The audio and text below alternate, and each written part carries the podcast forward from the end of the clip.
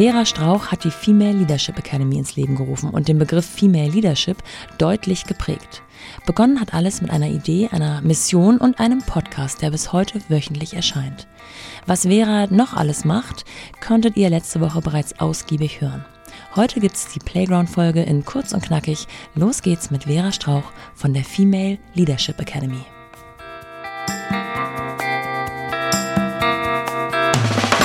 Willkommen zu The Mumpany. Die Balance zwischen Baby und Business. Wir starten direkt rein. Äh, liebe Vera, danke, dass du nochmal hier bist. Ähm, welche drei Eigenschaften helfen dir als Mutter und welche als Chefin? Ich bin gespannt, ob du dich damit identifizieren kannst. Am meisten. Oder sagen wir als Führungskraft. Die identischen äh, Eigenschaften? Nein, die können gerne drei variieren. und drei. Oder, mhm. Okay. Ich fühle mich ja in meiner Mutterrolle nicht so hundertprozentig äh, irgendwie, irgendwie total angekommen, aber irgendwie auch nicht. Also Ja. auf so einem kognitiven Level weiß ich nicht, ob ich das so richtig mache, aber intuitiv war das schon viel, was irgendwie viel, was stimmig ist. Ich glaube, Geduld, so, ich bin sonst gar nicht so geduldig, aber mit dem Kind total. Und das, glaube ich, ist super schön, geduldig zu sein und einfach, ja, dann auch leise und, ähm, und also nicht in so ein Brüllen und Schreien und so. Das mache ich interessanterweise gar nicht. Ja. Und da bin ich ganz froh, dass ich das Ja. nicht mache. Und trotzdem tanzt er mir nicht auf der Nase rum. Ja. Und ich glaube, das ist so der zweite Punkt. Also so Liebe. Meine Hebamme hat immer gesagt Geduld und Liebe. Und ich fand, dass er mich dann immer dran erinnert. und diese, also so, ich habe mich viel mit der Frage beschäftigt, was ist eigentlich Liebe? Übrigens ganz toll dazu, Bell Hooks, Alles über Liebe heißt es auf Deutsch, All About Love. Ja, ich habe es noch nicht gelesen, aber ich, du hast es neulich schon mal erwähnt irgendwo. Ja. Okay, muss ich mir merken. Ich habe äh, davor habe ich gelesen Erich Fromm, Die Kunst des Liebens. Das war ein Buch, das mich sehr geprägt hat. Und da geht es zum Beispiel auch um so Mutter-Kind-Beziehungen.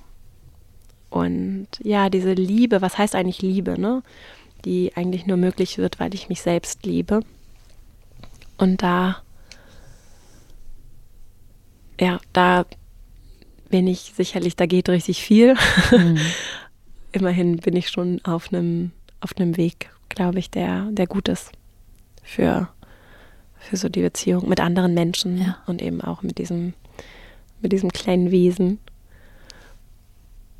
Und die dritte Eigenschaft, vielleicht, das passt aber ganz gut auch dann im weitesten Sinne so zur Liebe, ist, ich würde auch da so Verbindlichkeit sagen Ja. weil das einfach ein Ausdruck ist von ich bin verlässlich und ich bin da Ja, und wenn ich was sage, Mhm. dann tue ich das auch. Ja.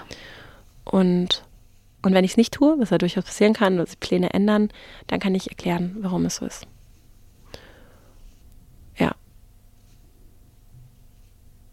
Und als Führungs- oder aus der Führungsrolle gesprochen, ist es nicht die Geduld. die fehlt mir auf jeden Fall. Aber ich würde trotzdem auch auf die, also diese Liebe, für mich ist das wie so eine Form von Energie. Das klingt jetzt so esoterisch, aber es ist wie eine Form von Energie. Und wenn ich an guten Tagen schaffe ich es, mich in diese, in so eine warme Energie zu tunken und die reinzugeben in das, was ich so mache. Und auch in dieses Vertrauen zu gehen und eben nicht aus der Angst und dem Stress zu kommen, wo ich auch häufig unterwegs bin, wo ich dann auch in Mustern unterwegs bin, in Verhaltensmustern, die eben eher Druck aufbauen, die ungeduldig sind, die irgendwie Leute auch nicht so wertschätzend behandelt. Ne? So, das ist so das Negativbeispiel. Und wenn ich das dann umdrehe und gucke, was will ich stattdessen, dann sind es, ist es eben die Geduld, das Vertrauen auch, auch offen zum Beispiel über Dinge zu sprechen hier so, ähm, weil, weil ich mich auch nicht im Wettbewerb mit anderen sehe, auch unternehmerisch mich nicht im Wettbewerb mit anderen sehen möchte, was mich wirklich ach, so beschäftigt, weil es wirklich nicht die Energie ist, in der ich unterwegs sein möchte, aber diese Ja. Welt so ist, wie sie ist. Ja. Ähm, genau, und wenn ich da reinfinde, dann glaube ich, ist es auch angenehm, mit mir zusammenzuarbeiten. Und dann Verbindlichkeit auch da, weil auch verbindlich zu sein in dem, was ich sage und tue, dass das zusammenpasst, dass ich entscheide, das ist wichtig, um äh, Bewegung zu schaffen Ja. und nicht alles tausendmal abzuwägen und nicht vorwärts zu kommen und Leute zu demotivieren. Ja, du hast noch was Drittes gefragt, ne? Ich weiß schon gar nicht mehr genau die Ausgangsfrage.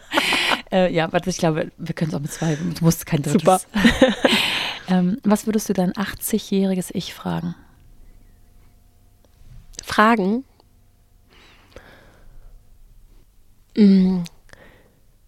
Was brauche ich für inneren Frieden? Oh, schön. Sehr gut. Lass ich so stehen. Hast du ein Mantra für stressige Situationen? Nee, aber es wäre eine gute Idee. Hätte ich jetzt gedacht, dass du was hast. Oder ein Ritual. Ja, so. wobei ich habe so ein Mantra von äh, ich kann das. So, Ja. das, das Auch mit so einer Power-Pose? Gibt's ja, ne? Ja, nee, ich bin eher so, ich merke das so, wenn es irgendwie tricky wird oder so, also so, auch wenn so richtig Probleme da sind, Ja. dann komme ich voll in so einen Modus von, ich Ah, kann ja. das. Sehr gut, sehr gut. Das ich Auch gutes Grundvertrauen auf, auf sich. Ich selbst. sehr, das weiß ich auch nicht, da ist irgendwas schiefgelaufen, aber das hat irgendwie. Woran an dir arbeitest du zurzeit am härtesten? Ach, das ist so viel. Mm. Ich glaube, ich bin gerade in einem Prozess von ein Stück weit Sachen loslassen und auch tatsächlich in einer Bewegung von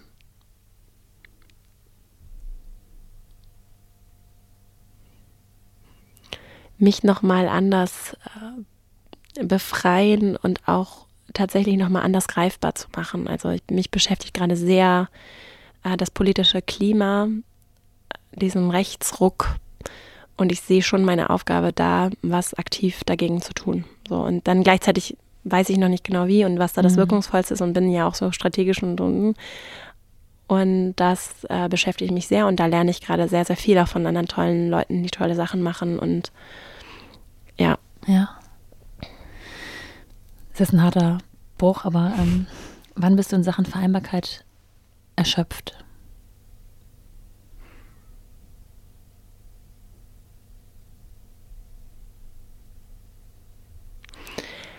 wenn mich alles überwältigt, so weil manchmal auch so ungeplant einfach so viel auf einmal so ist es so, als wenn es dann so über mich hereinbricht. Ja, kenn ich. Kenn Ja, und dann bin ich einfach nur so, ich bin einfach nur erschöpft. Hast du vielleicht, es müssen nicht drei sein, aber ich sage jetzt mal drei Must-Haves, Must-Dos für Gründermütter? Ich glaube, diese Strukturen, Prozesse, was braucht es, um so ein gutes Gerüst aufzubauen?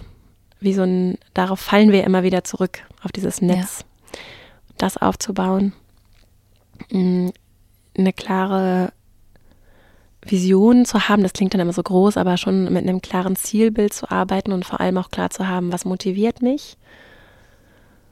Und grundsätzlich ist das Thema, wie baue ich hier was auf, was, also das beschäftigt mich, also kommt jetzt sehr gefärbt von mir, aber wie baue ich was auf, was richtig, wo ich finanziell was Solides Mhm.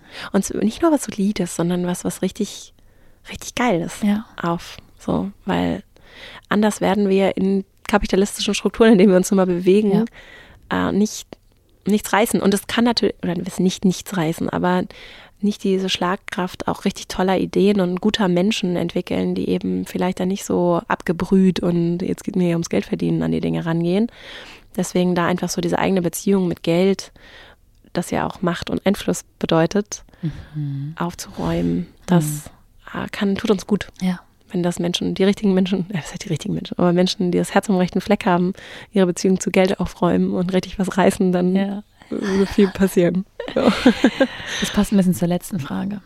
Mit wem würdest du dich zu all dem gerne mal unterhalten? Ach. Oh, das finde ich immer so schwierig. Ich bin dann, ich, mir fallen dann, wenn ich jetzt nachher rausgehe, dann fällt mir so viel ein.